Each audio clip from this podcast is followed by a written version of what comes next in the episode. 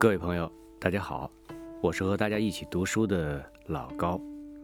今天我们分享的散文是鲁迅先生所写的《阿长与山海经》。这篇文章选自他的散文集《朝花夕拾》。常妈妈已经说过，是一个一向带领着我的女工。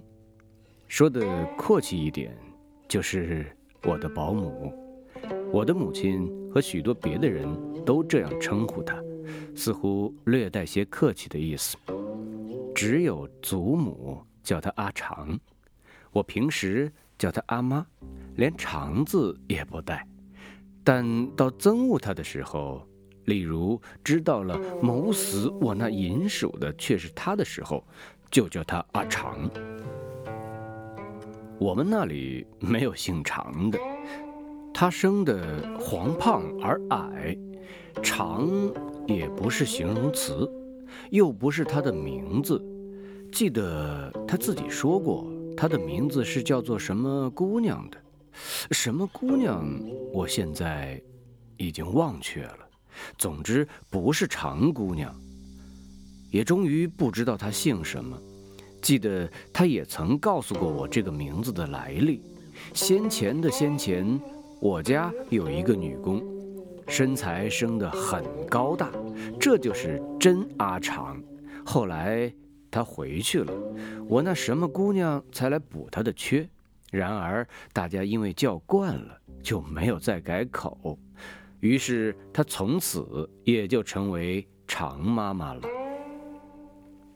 虽然背地里说人长短不是好事情，但唐使要我说句真心话，我可只得说，我实在不大佩服他。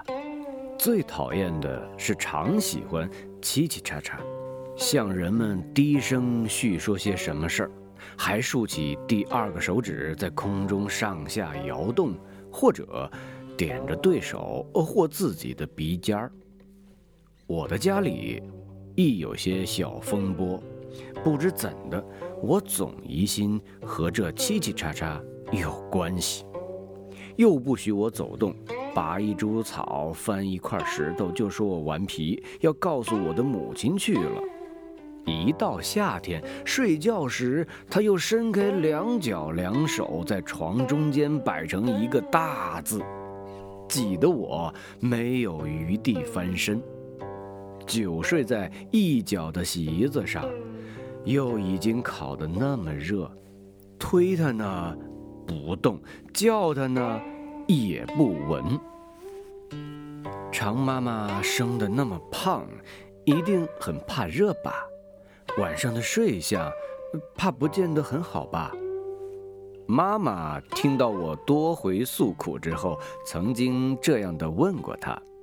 我也知道这意思是要他多给我一些空隙，他不开口，但到夜里，我热得醒来的时候，却仍然看见满床摆着一个大字，一条胳膊还搁在我的颈子上。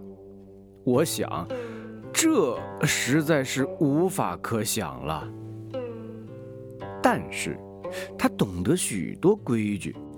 这些规矩也大概是我所不耐烦的。一年中最高兴的时节，自然要数除夕了。辞岁之后，从长辈得到压岁钱，红纸包着，放在枕边儿，只要过一宵，便可以随意使用。睡在枕上，看着红包。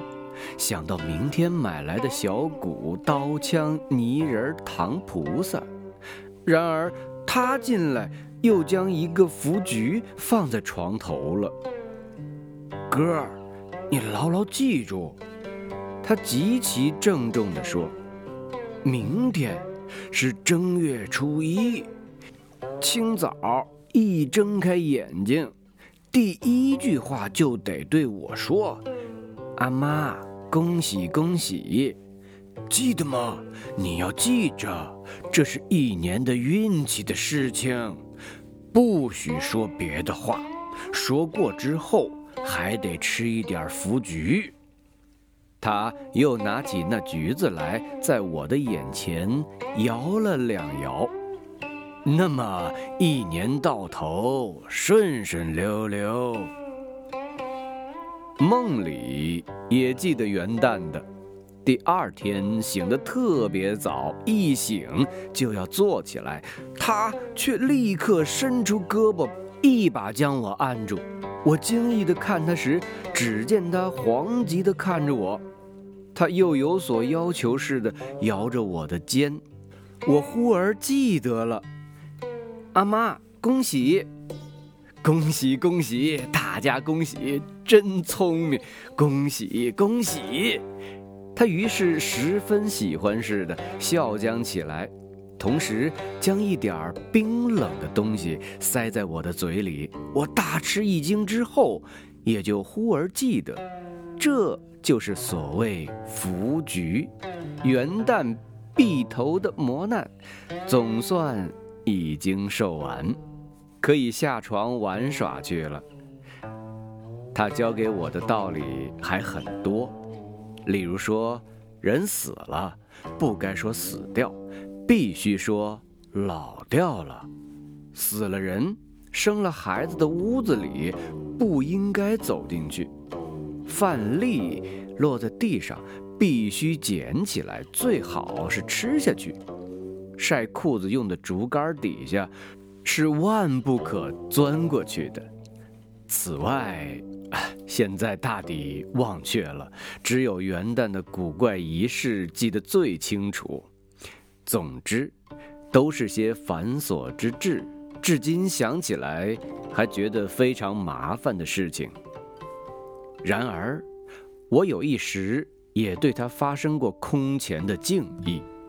他常常对我讲长矛，他之所谓长矛者，不但洪秀全军，似乎连后来一切土匪强盗都在内，但除却革命党。因为那时还没有，他说的长矛非常可怕，他们的话就听不懂。他说先前长矛进城的时候，我家全都逃到海边去了，只留一个门房和年老的煮饭老妈子看家。后来长毛果然进门来了，那老妈子便叫他们大王。据说。对长毛就应该这样叫，诉说自己的饥饿。长毛笑道：“那么这东西就给你吃了吧。”将一个圆圆的东西掷了过来，还带着一条小辫子，正是那门房的头。煮饭老妈子从此就害破了胆。后来一提起，还是立刻面如土色，自己轻轻地拍着胸脯道：“哎呀，害死我了，害死我了！”我那时似乎倒并不怕，因为我觉得这些事儿和我毫不相干的。我不是一个门房，但他大概也即觉到了，说道。像你似的小孩子，长毛也要撸的，撸去做小长毛；还有好看的姑娘，也要撸。那么，你是不要紧的。我以为他一定最安全了，既不做门房，又不是小孩子，也生得不好看。况且，颈子上还有许多酒疮疤。哪里的话？他严肃地说：“我们就没有用吗？我们也要被掳去。城外有兵来攻的时候，长毛就叫我们脱下裤子，一排一排的站在城墙上，外面的大炮就放不出来，再要放就炸了。这实在是出于我意想之外的。”不能不经意，我一向只以为他满肚子都是麻烦的礼节罢了，却不料他还有这样伟大的神力。从此对于他就有了特别的敬意，似乎实在深不可测。夜间的伸开手脚占领全床，那当然是情有可原的了，倒应该我退让。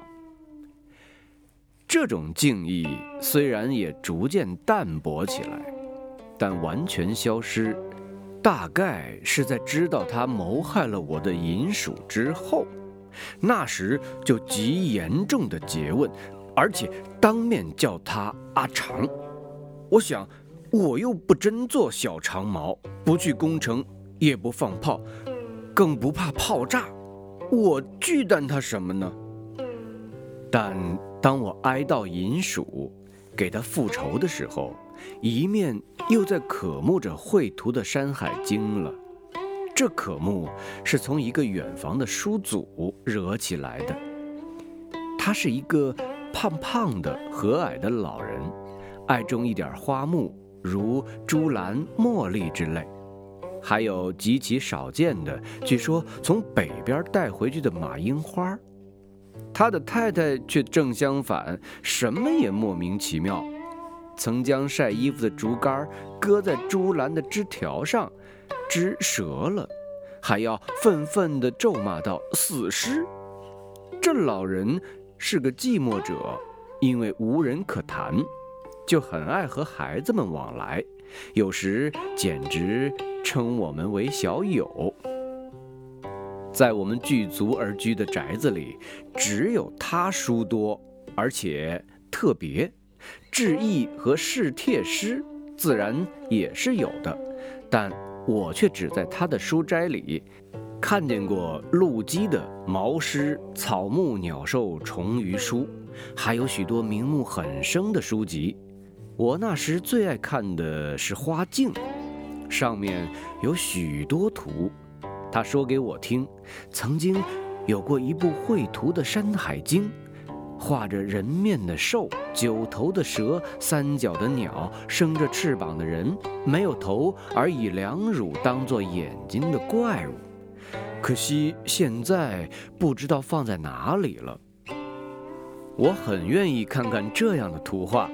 但不好意思，力逼他去寻找。他是很疏懒的。问别人呢，谁也不肯真实的回答我。压岁钱还有几百文，买吧又没有好机会。有书买的大街离我家远得很，我一年中只能在正月间去玩一趟。那时候两家书店都紧紧地关着门儿。玩的时候倒是没有什么的，但一坐下，我就记得绘图的《山海经》，大概是太过于念念不忘了，连阿长也来问《山海经》是怎么一回事儿。这是我向来没有和他说过的。我知道他并非学者，说了也无益，但既然来问，也就都对他说了。过了十多天，或者一个月吧，我还很记得，是他告假回家以后的四五天，他穿着新的蓝布衫回来了，一见面，就将一包书递给我，高兴地说道：“哥，有画的《三哼经》，我给你买来了。”我似乎遇着了一个霹雳，全体都震悚起来。赶紧去接过来，打开纸包，是四本小小的书。略略一翻，人面的兽、九头的蛇，果然都在内。这又使我发生新的敬意了。别人不肯做或不能做的事，他却能够做成功。他确有伟大的神力，谋害银鼠的怨恨从此完全消灭了。这四本书乃是我最初得到最为心爱的宝书，书的模样到现在还在眼前。可是，从还在眼前的模样来说，却是一部刻印都十分粗拙的本子，纸张很黄，图像也很坏，甚至于几乎全用直线凑合，连动物的眼睛也都是长方形的。但那是我最为心爱的宝书，看起来却是人面的兽、九头的蛇、一角的牛、袋子似的地浆，没有头，而以乳为目，以鳍为口，还要执干漆而舞的刑天。此后。我就更其搜集绘图的书，于是有了石印的《尔雅音图》和《毛诗品物图考》，又有了《点石斋从画》和《诗画方》，《山海经》也另买了一部石印的，每卷都有图赞，绿色的画，字是红的，比那木刻的精致的多了。这一部直到前年还在。是缩印的好意行书，木刻的却已经记不清是什么时候失掉了。我的保姆常妈妈及阿长辞了这人世，大概也有了三十年了吧。我终于不知道他的姓名，他的经历，仅知道有一个过继的儿子。他大约是青年守寡的孤孀。仁厚黑暗的蒂姆啊，愿在你怀里永安他的魂灵。三月十日。